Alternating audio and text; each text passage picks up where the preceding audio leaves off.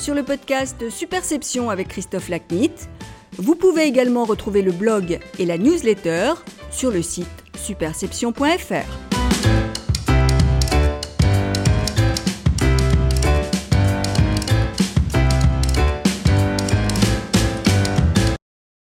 Bonjour, je suis ravi de vous retrouver pour ce nouvel épisode du podcast Superception. Aujourd'hui, mon invité est Pierre Auberger, directeur de la communication du groupe Bouygues. Notre conversation traite de la communication au service de l'environnement. Pierre commente notamment son parcours, L'histoire et la culture de Bouygues, l'évolution récente de la gouvernance du groupe, l'effort entrepris pour fédérer ces différents métiers autour d'une marque et d'une raison d'être commune, les étapes de l'engagement de Bouygues pour le changement climatique, les objectifs et la feuille de route de chaque métier du groupe dans ce domaine, le rôle de la communication interne pour mobiliser ses collaborateurs autour de cet enjeu, et la contribution de la filière communication à la réduction de l'empreinte carbone du groupe.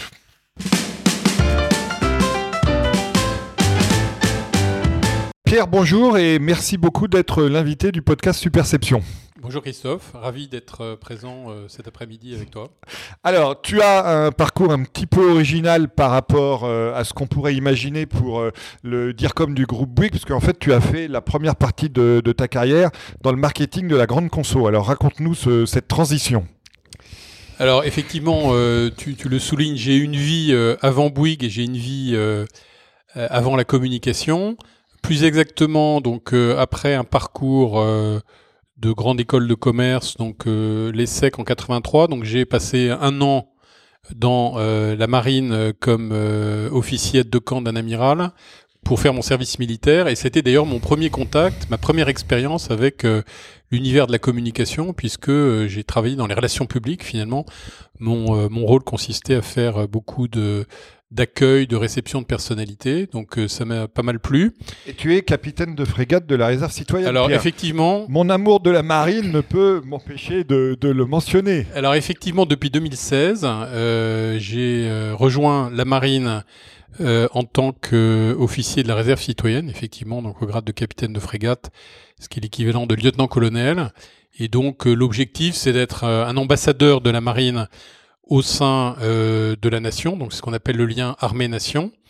Et puis par ailleurs, euh, de rendre des services, de travailler à l'état-major euh, pour bah, faire partager la marine de mon expérience, de mon expertise, de mes contacts. Alors pour revenir à notre sujet, donc classiquement après mon service militaire, donc je m'étais préparé à rentrer dans une entreprise et sortant d'une grande école de commerce et souhaitant faire du marketing, qui était euh, un domaine qui m'avait plu pendant mes cours à l'ESSEC et pendant mes stages, euh, j'ai souhaité euh, rejoindre un groupe où on apprenait vraiment ce que c'était que le marketing grand public. Et en fait le marketing grande consommation est toujours, mais en tout cas était vraiment à cette époque absolument clé dans euh, dans, dans une, un parcours de, de jeunes diplômés. Donc c'est la raison pour laquelle j'ai rejoint le groupe Danone euh, comme assistant chef de produit. Et euh, je pensais y rester 3-4 ans pour avoir une carte de visite et apprendre les rudiments du métier. Et finalement, j'y ai passé 14 ans en alternant des fonctions marketing et des responsabilités commerciales. Et donc, euh, je dois dire que bon, le groupe Danone est un groupe extrêmement euh, attachant, bon, qui, est, qui était assez différent à l'époque de ce qu'il est devenu aujourd'hui, mais qui était une excellente école. Et c'est là que j'ai vraiment appris à manager, manager des équipes, notamment euh, quand j'étais commercial, des, des, équipes nombreuses, souvent à distance. Parfois, d'ailleurs, on a expérimenté le télétravail à l'heure. Et puis, dans un univers hyper challenging qui est la grande distribution où vous avez euh, énormément de pression de vos clients et vous avez évidemment la pression de euh, votre hiérarchie puisque vous avez des objectifs, vous avez euh, des primes, etc. Et donc j'ai vraiment appris ce que c'était que manager, recruter, animer, former des collaborateurs et faire en sorte qu'ils atteignent leurs objectifs. Voilà, donc j'ai passé 14 années merveilleuses dans trois filiales différentes de Danone et puis euh, j'ai euh, quitté le, le, groupe Danone parce qu'en fait on a été euh, victime entre entre guillemets d'une certaine forme de recentrage du groupe vers les produits santé. À l'époque, j'étais directeur marketing d'une activité de confiserie, la qui chante, Carambar, Michoco, etc. Et le groupe s'étant recentré sur la, santé par l'alimentation, on n'était pas tout à fait dans le cœur de business et donc on a été cédé avec les meubles et avec une clause de non-retour pendant plusieurs années dans le groupe Danone. C'est la raison pour laquelle, donc, j'ai, après quelques mois de, de passation, j'ai décidé de euh, voir ailleurs et je suis rentré dans un groupe anglo-saxon euh, qui s'appelle Sarali, où j'ai exercé des responsabilités de direction marketing dans une filière de, filiale de pâtisserie, Brossard. Et là, j'ai vraiment euh, appris ce que c'était que le, le management à l'anglo-saxonne et le reporting à l'anglo-saxonne très différent de ce que j'avais connu chez Danone, donc très belle expérience. On a redressé cette société euh, juste avant euh, qu'elle ne soit revendue. Et après, j'ai rejoint euh, pour trois ans un groupe anglo-saxon aussi, mais un groupe anglais, celui-là, qui est Compass Group, qui est à l'époque qui était le numéro un de la restauration collective dans le monde. donc numéro un basé à, à, Londres. Il se trouve que j'étais responsable du marketing et de la communication pour la France, basé à Paris.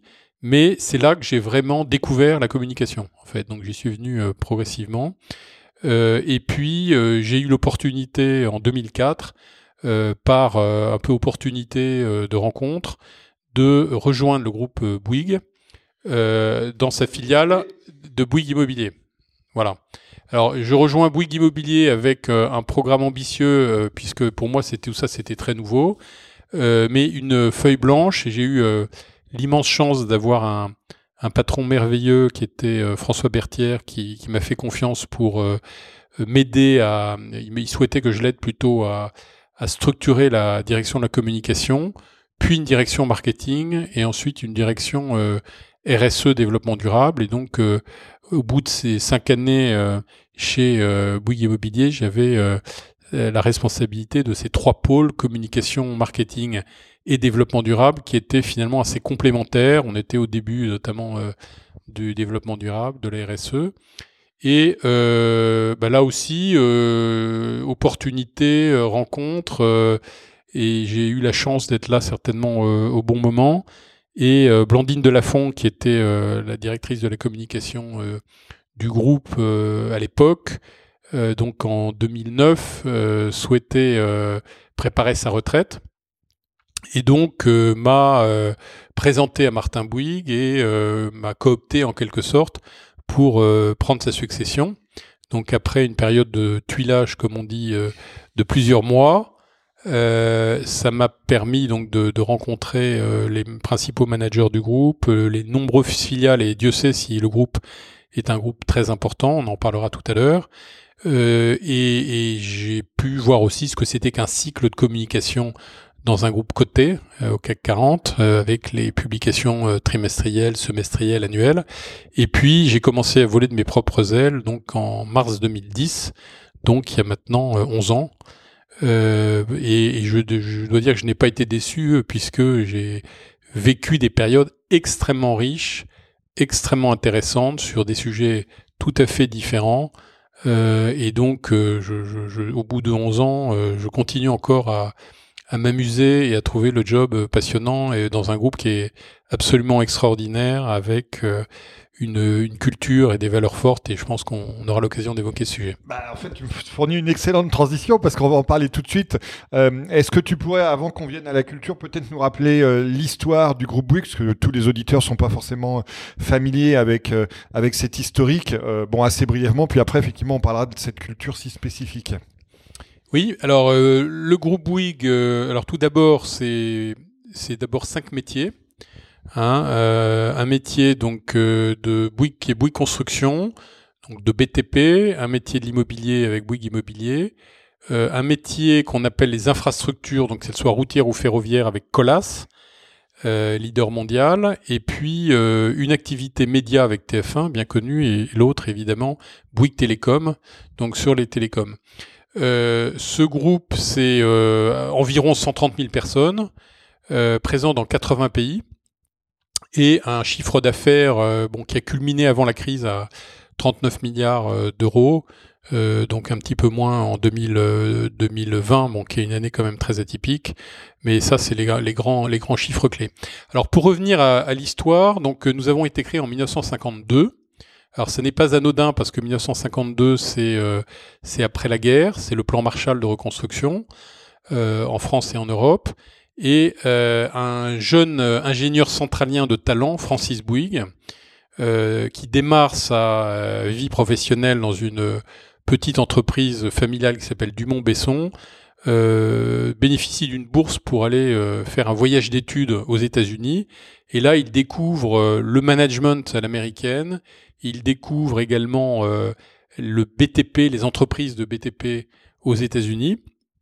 Et il est frappé par un certain nombre de choses, comme la façon dont on valorise et on traite les, euh, collaborateurs, les ouvriers qu'on appelle euh, aujourd'hui les compagnons euh, chez Bouygues, l'importance de l'informatique pour assurer la gestion des chantiers, la gestion des flux, des stocks, le contrôle de gestion, autant de, choses qui étaient assez éloignées de l'univers des petites entreprises de BTP de l'époque.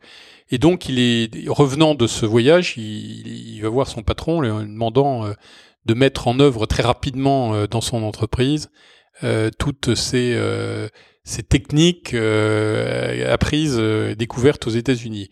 Son, patron de l'époque balaye ça d'un regard dédaigneux et dit non, on a toujours fait comme ça, ça ne m'intéresse pas. Et Francis Bouy, qui avait une forte personnalité, beaucoup de, de talent et d'ambition, a décidé de, de voler de ses propres ailes. Et à ce moment-là, donc en 1952, il décide de créer sa société en empruntant un peu d'argent à la fois à ses parents et à ses beaux-parents, et avec un objectif de, de les rembourser très rapidement, ce qu'il fait. Et puis, euh, donc, il s'installe à Paris, c'est l'entreprise en région parisienne, c'est l'entreprise Francis Bouygues, EFB, euh, puis en 1956, il décide de créer une activité de promotion immobilière qui s'appelait la STEAM à l'époque pour euh, donner un petit peu de business euh, à son activité de construction. Et puis petit à petit, il développe sa société en région, il achète des sociétés de, de bâtiments, puis de travaux publics. Et puis au début des années 70, il décide, ce qui était assez novateur à l'époque, très novateur même, c'est de partir à l'étranger, aventure internationale. Euh, à cette époque, aucun entrepreneur français euh, dans le BTP ne partait réaliser des chantiers euh, à l'étranger compte tenu de, des risques qui pouvaient advenir, puisque quand on est loin de ses bases, c'est toujours plus compliqué. Et il fait des chantiers importants en Iran du temps du Shah d'Iran, donc l'Iran était en pleine expansion. Puis notamment en Arabie Saoudite avec à l'époque euh, l'université de Riyad, qui est le plus grand chantier du monde à l'époque, plus d'un million de mètres carrés, et puis ainsi de suite euh, en Afrique, euh, en Amérique du Nord, etc., etc.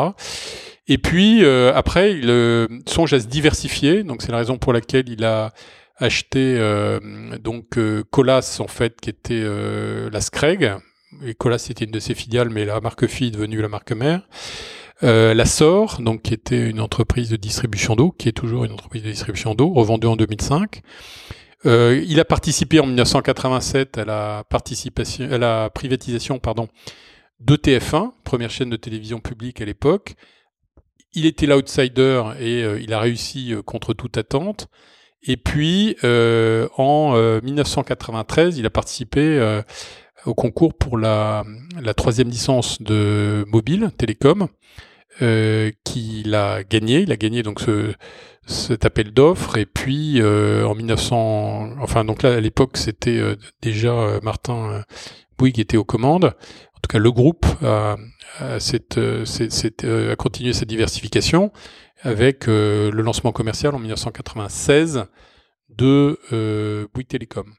Donc voilà un petit peu l'histoire, si vous voulez, de ce, groupe qui a connu une très forte euh, expansion pendant toutes ces années, avec aussi des, bah, des moments forts, des moments plus compliqués. Il y a eu des crises, il y a eu la crise de l'immobilier dans les années 90, et finalement, on a toujours considéré que le fait d'avoir une activité de service, puisque nous sommes dans les services et pas dans l'industrie, diversifié, on est un groupe de services diversifié, était vraiment un immense avantage parce que bah, ça vous permet d'affronter un peu les tempêtes et vous avez rarement tous les métiers qui vont mal à la fois. Donc les, les, les, activités qui sont plutôt challengées à un moment et voire en difficulté sont contrebalancées par d'autres d'autres métiers ce qui était le cas notamment dans les télécoms, par exemple, dans les années 80, dans les années pardon 2012-2016. Euh, le BTP, la construction euh, ont beaucoup euh, servi d'amortisseurs à l'époque et ont permis de, de financer euh, la capitalisation du, de, de Bouygues Télécom et, et les investissements nombreux qu'il fallait pour poursuivre le développement. Donc c'est un modèle qui est extrêmement euh, spécifique euh, dans lequel où nous sommes euh, très décentralisés.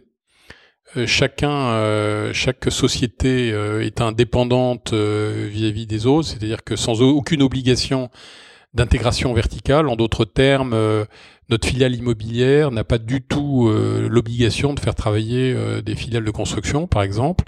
Et Martin Bouygues le dit souvent, c'est euh, généralement euh, le, la garantie d'avoir euh, des, sociétés bien gérées. chacun est responsable de son compte de résultat. Et, et, ça se fait de façon extrêmement compétitive. Bouygues est aussi très connu pour euh, sa culture et euh, ses valeurs. Beaucoup de groupes familiaux ont des, cultures fortes. Bouygues euh, figure au firmament de ce type d'entreprise. Donc, qu'est-ce qui reste aujourd'hui de la culture initiée et inculquée par, par Francis Bouygues au, début de l'histoire du groupe Et sur quelles valeurs le groupe aujourd'hui appuie son développement? Alors, au fond, bah une culture, c'est quelque chose qui s'inscrit dans le temps et qui évolue évidemment, on ne travaille pas de façon figée. Néanmoins, euh, il y a un certain nombre euh, de, de choses qui sont intangibles, si vous voulez, euh, parmi lesquelles notamment le fait que le groupe Bouygues se caractérise par une culture forte d'entrepreneurs, avec une, un sens du client extrêmement fort. Donc ça paraît banal, mais ça ne l'est pas au quotidien parce que euh, Martin Bouygues a d'ailleurs euh, souvent l'occasion de le répéter, euh, une entreprise, pour lui, c'est une trilogie qui va du client, qui passe par les collaborateurs du, groupe, et puis qui termine par les actionnaires. Donc on va du client au, à l'actionnaire en passant par les collaborateurs. Et si nous faisons bien tous les jours le métier, notre métier, donc de servir les clients mieux aujourd'hui qu'hier et mieux demain qu'aujourd'hui, dans une dynamique de progrès, avec des collaborateurs bien recrutés, motivés, bien managés, eh bien, le profit suivra et le profit se traduit ensuite en dividendes euh, pour euh, les, euh, les actionnaires. Et ça se passe dans ce sens-là. Ça paraît idiot de le dire et bête, mais la réalité, c'est que 80% des entreprises dans le monde sont euh, drivés complètement par le profit, si vous voulez. Et donc ça, c'est quelque chose qui nous qui nous caractérise.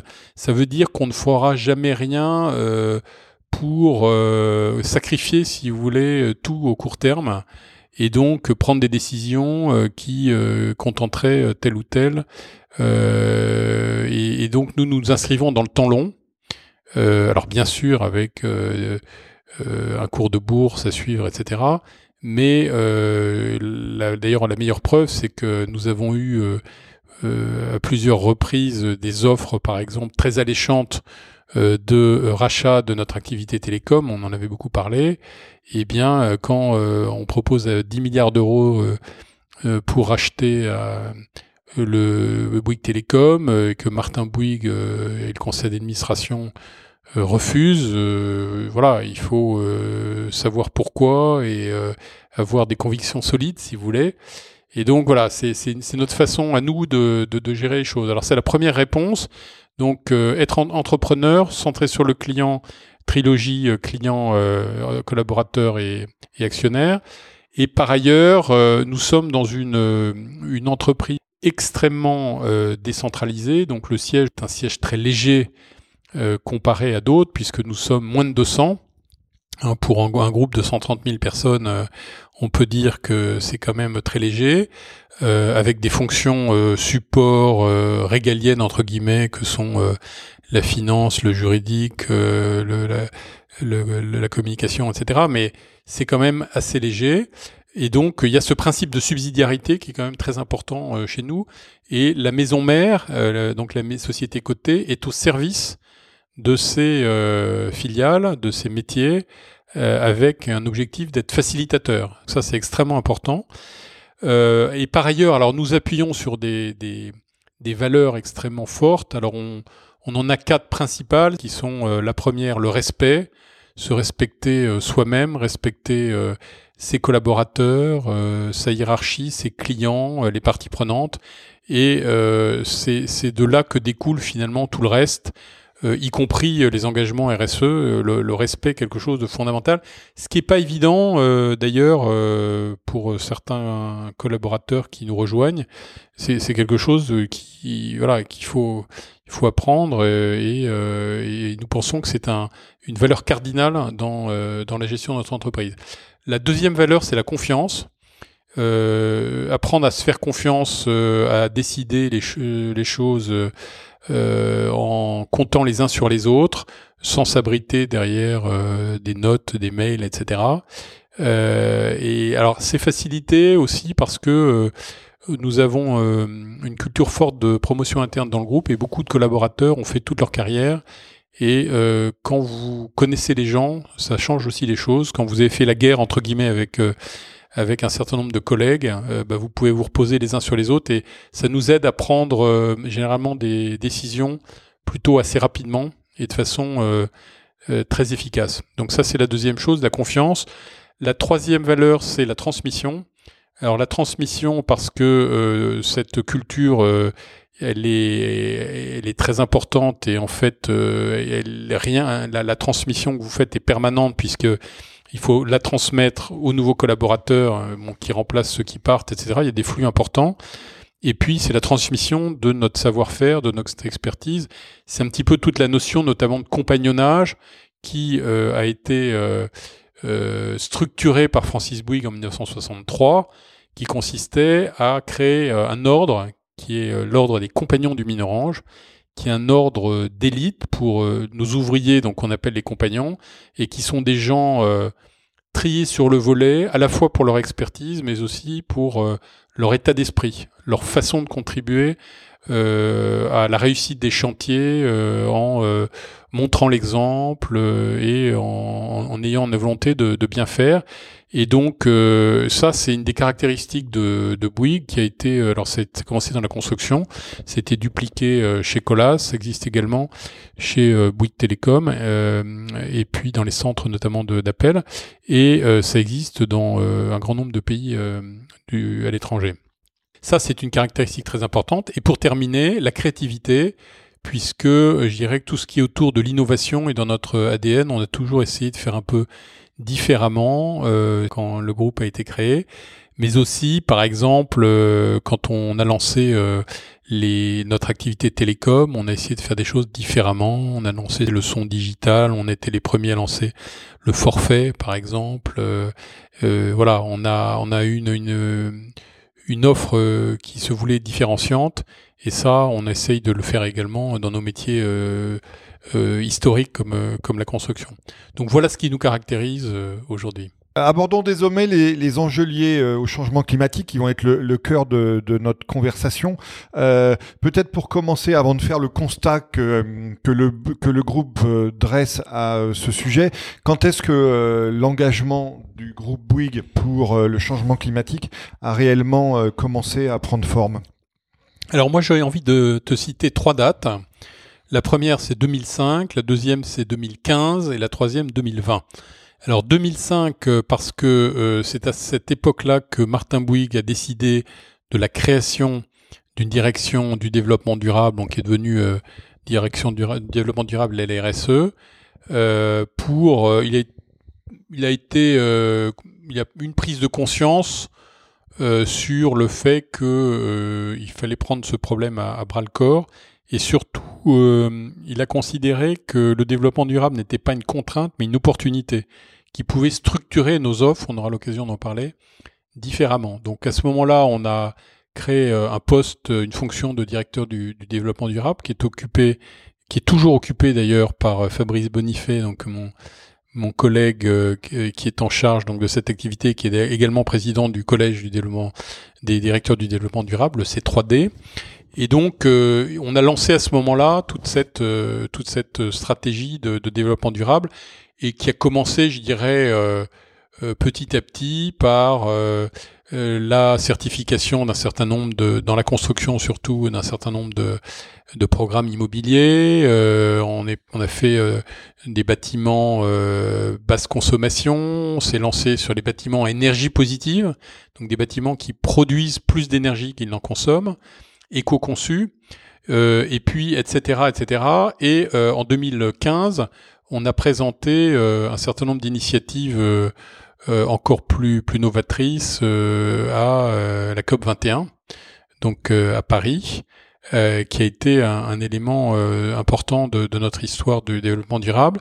Et 2020, donc euh, c'est très récent, décembre 2020, nous avons présenté notre stratégie climat à nos parties prenantes, à la communauté financière et qu'on appelle ESG également, pour présenter donc des engagements chiffrés à horizon 2030 de réduction de nos propres gaz à effet de serre.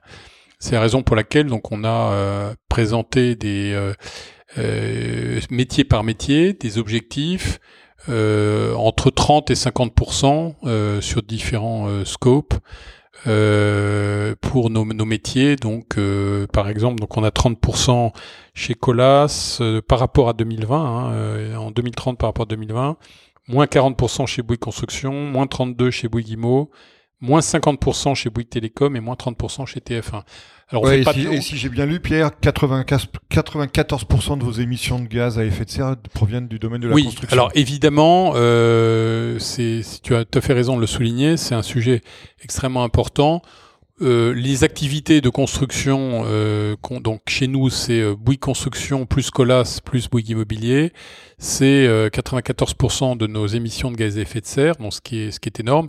Et euh, la réalité, c'est que Colas même, euh, c'est c'est une très très grande partie de ces émissions. Pourquoi? Parce que le, le bitume euh, euh produit beaucoup de, de, gaz à effet de serre. Et donc, euh, nous avons donc décidé d'attaquer ce sujet très très fortement, et puis de le présenter surtout de façon chiffrée et engageante vis-à-vis -vis, des différentes communautés financières et, et ESG. Alors bah justement, euh, on peut peut-être continuer sur cette euh, lancée, euh, Pierre, pour que tu nous expliques les, axes stratégiques de votre plan de réduction de votre empreinte carbone. Bah, les axes, en fait, ils sont, il n'y a, pas d'axe stratégique consolidé au niveau du groupe, puisque chaque métier a sa propre feuille de route et ses propres problématiques. On peut pas comparer TF1 et Colas, par exemple. C'est pas possible, ça n'aurait pas de sens. Heureusement d'ailleurs. Voilà, donc chaque euh, chaque métier euh, a sa feuille de route. Et pour sans rentrer trop dans les détails, euh, on a un, une, une, stratégie alors qui peut, par exemple, dans la construction, si si je parle par exemple de Colas, il s'agit de diminuer les émissions des, des équipements et des industries. Donc par exemple tous les engins de chantier euh, à terme dont, euh, donc vont, devront émettre moins de euh, moins, moins de gaz à effet de serre. Euh, alors un jour, on n'y est pas encore, mais il faudra que tout ça passe à l'électrique, par exemple. Mais bon, ça, ça, là, on est tributaire aussi de ce que font les les, les, les, vendeurs d'équipements. Euh, on travaille sur des productions d'enrobés tièdes, semi-tièdes ou même d'enrobés froids. Euh, on travaille euh, sur, euh, on a un procédé qui s'appelle Novacol qui fait de la rénovation de route en continu avec une sorte de barnum qui avance sur la, route et qui fait la route voilà en la recyclant avec un fraisage particulier etc un recyclage des, des, des, du bitume donc voilà ça c'est des choses assez nouvelles chez Bouygues Construction bien, bien entendu L'idée, c'est euh, de, monitorer euh, les, consommations d'énergie des sites et des chantiers, de réduire l'impact carbone de nos achats. Il faut savoir que dans le BTP, on achète énormément à l'extérieur, donc on est tributaire. de, des gaz à effet de serre de nos fournisseurs. Qui devront s'engager également eux-mêmes sur, sur un impact carbone. Et puis, pour être très concret, par exemple, on va faire évoluer notre culture, qui est quand même une culture très béton dans la construction, vers une culture bois. Et notamment, alors, euh, euh, on a, euh, on a des, des, des, des, projets divers et variés. On en a un, par exemple, chez Bouygues Immobilier à Strasbourg, qui s'appelle qui s'appelle Sensation, qui est un des plus gros bâtiments jamais construits en bois en France. Et donc, petit à petit, alors, on fait évoluer tout ça et on, se repose notamment sur l'expertise de gens comme le WWF qui euh, euh, qui certifie en quelque sorte, on vient de re-signer un partenariat avec eux il y a quelques jours, euh, nos, le, le, le, bien fondé de notre filière bois, le sourcing de, de, ce bois. Donc ça, c'est par exemple un, euh, une, une, idée euh, importante. Euh, on travaille également sur des, des bétons bas carbone, etc. Donc vous voyez, tout, tout ça change. Ça passe aussi par l'électrification de notre parc automobile, hein, où on passe progressivement soit tout électrique, soit l'hybride rechargeable. Ça, c'est quelque chose qu'on est en train de mettre en place et qui est déjà actif depuis la fin de l'année dernière. Et donc, quand on connaît la taille de nos parcs euh, de automobiles, c'est extrêmement important. Donc là, c'est quelques exemples. Et puis chez euh, Bouygues Telecom, c'est essentiellement euh, euh, les data centers, c'est d'atteindre la sobriété numérique dans nos, offres de communication. Et puis voilà, d'améliorer la performance énergétique de nos, de nos installations, par exemple. Et puis chez TF1, c'est l'éco-production de programmes, la mobilité durable et, et, des achats responsables, par exemple. Donc, euh, donc chaque, chaque métier a sa, a sa feuille de route, et donc euh, nous ferons régulièrement des euh, points d'étape pour bah, dire à nos parties prenantes où nous en sommes, et puis voilà, essayer de, d'envisager les, la suite des événements et les plans de progrès, puisqu'en 2030, donc on, on a un engagement de, d'avoir réalisé nos, nos objectifs. Alors euh, Pierre, euh, la stratégie climat qui a été présentée en décembre dont tu parlais il y a quelques instants, je, je l'ai évidemment euh, lu. Et dans cette stratégie, vous expliquez que le, le, groupe pourrait bénéficier d'opportunités de développement commercial éventuel en raison de, de la demande de vos clients sur le sujet climat. Donc pour élargir un petit peu, quelles sont les, les, parties prenantes des, des, du groupe Bouygues et de ces cinq métiers qui sont le plus demandeuses d'une action de votre part dans ce que dans ce domaine Parce que je suppose que certains de vos collaborateurs sont aussi très en pointe. Oui, alors en fait, euh, si tu veux, on a deux parties prenantes euh, très importantes pour nous qui euh, ont poussé depuis plusieurs années à une accélération de, ce, de, de, ces engagements, puisque que nous avons présenté. Donc le, le, premier sont les investisseurs avec plus largement donc les, les agences de notation ESG, euh, e CSR, enfin on peut les appeler comme on veut, euh, qui euh, nous demandent des comptes en disant voilà qu'est-ce que vous faites pour la planète, etc. Et donc on, on, a senti depuis 2-3 ans la pression monter pour avoir des engagements plus euh, quantifié et euh, précis que ce qu'on avait pu faire auparavant. Donc on avait des offres, si tu veux, qui étaient des offres euh, éco-responsables. Hein. Je pense, je parle par exemple des éco-quartiers, je parle des euh, bâtiments énergie positive, de, comme on, l'a évoqué tout à l'heure. Mais on estimait que c'était pas suffisant. Donc c'est ces premiers points, c'est cette catégorie donc d'investisseurs et c'est important bah, de, figurer d'ailleurs dans des, des, indices. Donc on est très heureux de figurer dans quatre indices euh, très prestigieux, dont, le FTSE for Good. Mais euh, euh c'est voilà, c'est quelque chose d'extrêmement engageant. C'est aussi la raison pour laquelle on a pris cette euh, décision. Et la deuxième partie prenante, ce sont nos collaborateurs, notamment les plus jeunes, les jeunes diplômés, qui ne veulent pas travailler dans une entreprise qui ne serait pas responsable et qui serait potentiellement nuisible pour le climat et l'environnement. Et donc, euh, de plus en plus, les, les, jeunes collaborateurs nous posaient des questions. Et donc ça, c'est absolument clé. C'est-à-dire que vous pouvez pas euh, euh, d'abord recruter les meilleurs Euh, je, je, pense que on connaît tous autour de nous et dans nos, nos familles, nos enfants, etc. Donc cette prise de conscience très importante. Et aujourd'hui, les jeunes ne veulent pas travailler, c'est aussi simple que ça, dans des entreprises qui ne sont pas vertueuses. Et puis, une fois qu'on les recrute, il faut pas les décevoir, bien entendu, les motiver, et donc euh, c'est à eux aussi de mettre en œuvre cette politique, et donc on doit être ambitieux. Donc c'est ça, c'est ça qui nous a euh, vraiment euh, euh motivés, notamment pour accélérer en matière de stratégie climat. Alors, on va, on va parler maintenant du cœur du sujet euh, qui est, qui est euh, au centre de notre conversation, Pierre, qui est le, rôle de la communication dans euh, cet engagement de Bouygues au service du, changement climatique et de la planète. Alors, comment, on, on va peut-être commencer par la com interne, comment vous faites au sein du groupe pour mobiliser les collaborateurs, pas les plus jeunes dont on vient de parler, mais peut-être les autres, autour de cet enjeu, et puis aussi garder leur mobilisation sur la durée, parce qu'évidemment, le climat est pas et pas une opération one shot. C'est un engagement qui est dont tu parlais euh, minimum jusqu'en 2030 et ça sera pas fini en 2030. Donc, euh, quel est la, le, type de sollicitation et de mobilisation que vous employez à leur égard? Alors, on a euh, toute une batterie d'outils. Alors, d'abord, je dois dire avant toute chose que on ne peut pas réussir s'il n'y a pas un engagement total de la direction générale. Évidemment, surtout dans un groupe comme le nôtre, où je l'ai pas précisé tout à l'heure, mais une des caractéristiques aussi, c'est que les collaborateurs sont euh, les deuxièmes actionnaires du groupe. Euh, donc après euh, Martin et Olivier Bouygues, donc la SCDM qui est la, holding de participation. Et donc les collaborateurs se sentent très investis. Et ce, ce, ce, sujet-là, il est extrêmement porté et incarné par Martin Bouygues, je vous l'ai dit tout à l'heure, qui a, qui a décidé de prendre ce virage en 2005, et également par euh, Olivier Roussan, notre directeur général, ainsi que la direction générale, euh, pour euh, voilà mettre en œuvre, aider, mesurer, etc. Donc ça c'est la première chose. Donc tout ça est porté au plus haut point.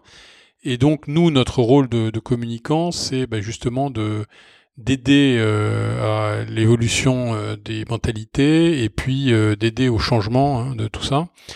Et donc, alors nous avons pas mal de, réunions d'abord de formation. Donc tous les managers sont formés. On a un, un, institut de formation qui s'appelle l'Institut du Management Bouygues et qui forme régulièrement tous les collaborateurs, les sensibilise, etc. Donc ça c'est la première chose. On a euh, également, alors depuis très longtemps, on avait mis en place un euh, donc euh, un outil informatique qui est en fait un outil collaboratif qui est maintenant Yammer, donc un outil de Microsoft, mais qui permet de travailler en groupe et d'échanger euh, sur les bonnes pratiques entre les différents métiers, hein, sur euh, pas un sujet euh, photovoltaïque ou les bâtiments énergie positive et, des collaborateurs de Bouygues Immobilier peuvent essayer de solliciter des experts dans d'autres filiales, ça c'est un, exemple. Et donc très tôt on a mis en place ça au sein de la direction de la communication, donc ce, cet outil de partage collaboratif.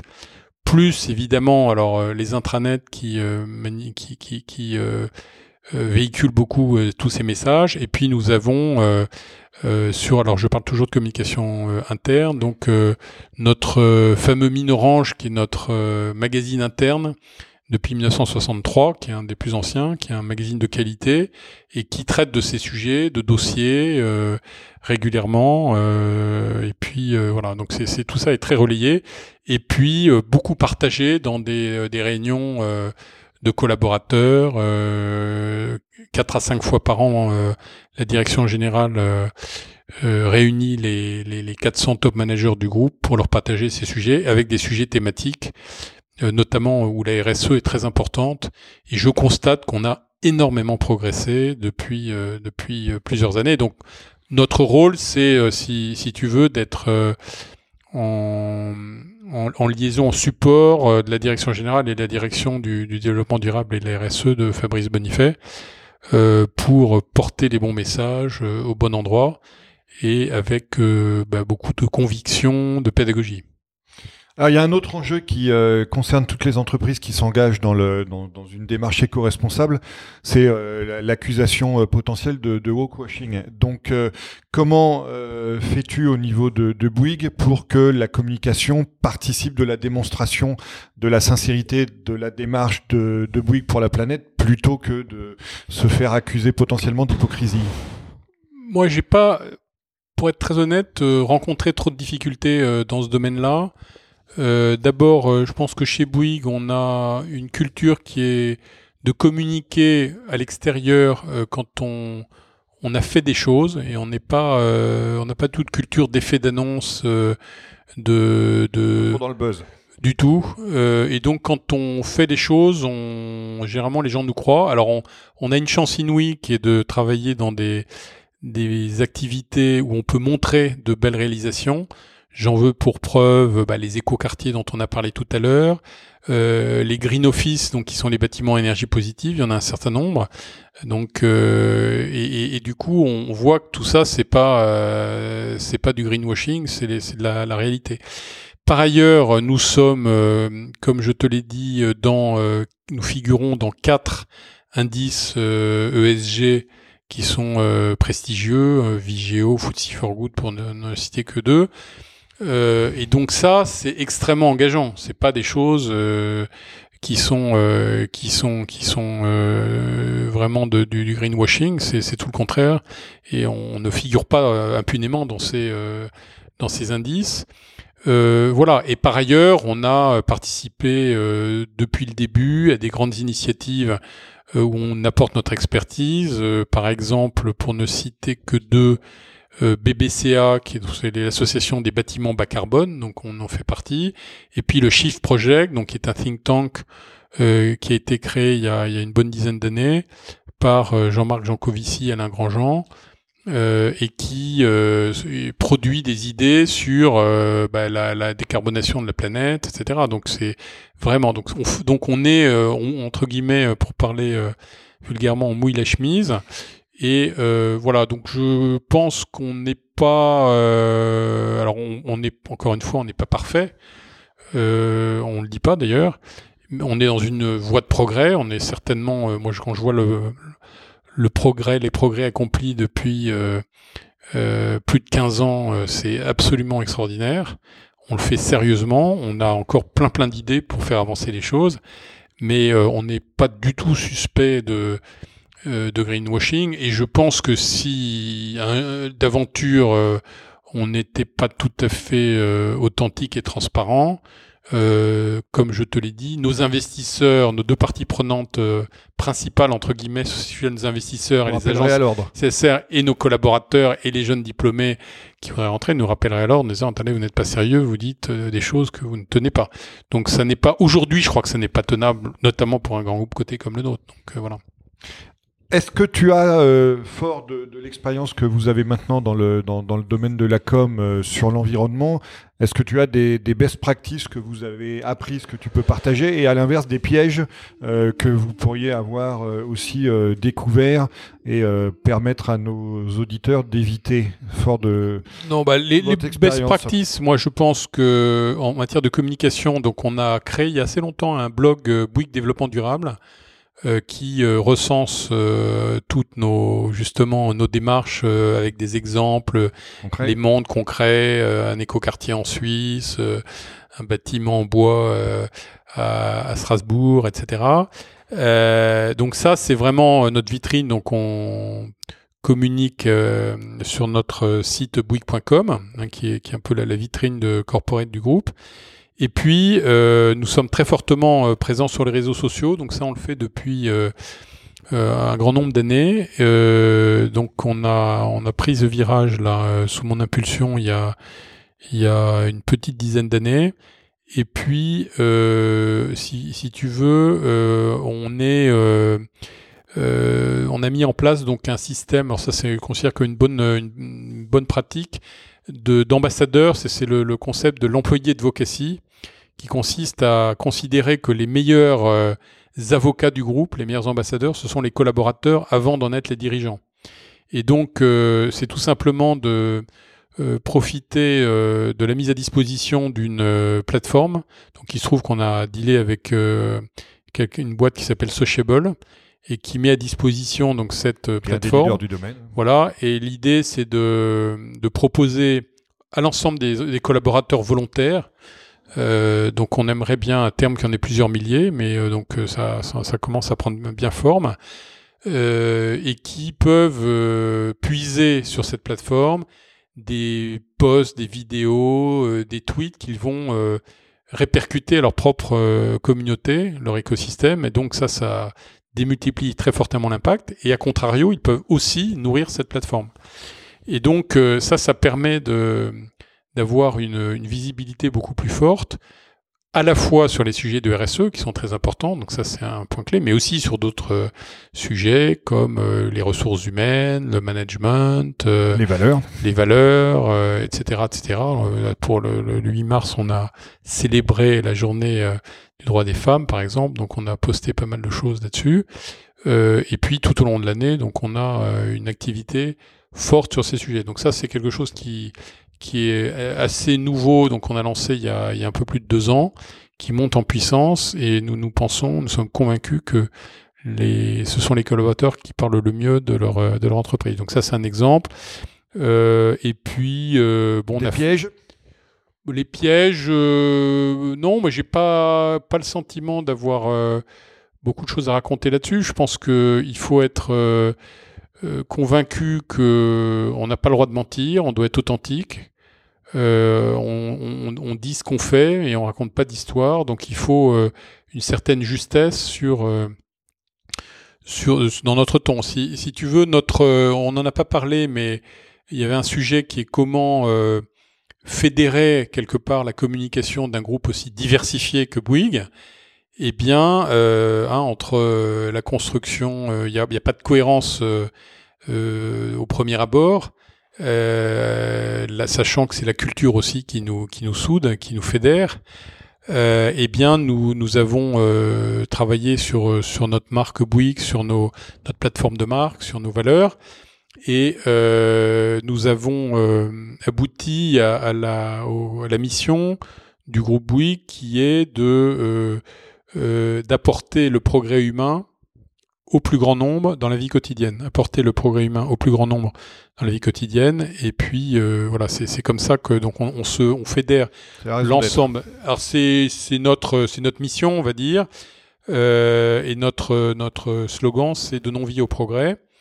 Et donc euh, l'objectif c'est que chaque acte de notre de notre métier, de chacun des métiers, euh, apporte justement euh, un élément. Donc c'est ce progrès, il n'est pas, c'est pas un progrès déshumanisé, c'est apporter un progrès humain dans la vie quotidienne au plus grand nombre. Un progrès humain, c'est très important l'humain.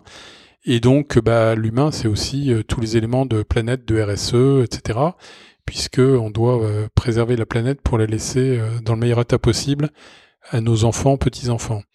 Donc euh, voilà, voilà l'idée et euh, chacun des métiers, par ses contributions, bah, doit construire cette marque Bouygues. Alors justement, pour reprendre la contribution des métiers, pour conclure sur, euh, sur notre chapitre environnemental, Pierre, est-ce que la communication, la fonction communication contribue elle-même à réduire son, son empreinte carbone, notamment dans, dans, le domaine numérique? Et si oui, quelles sont les priorités que tu fixes dans ce domaine? Alors, concrètement, euh, bon, la, filière communication euh, a effectivement son rôle à, jouer. Euh, donc, ce que nous faisons nous, c'est que nous travaillons sur des, éco-conceptions d'événements. Par exemple, en ce moment, c'est un petit peu entre parenthèses, mais ça, ça reprendra.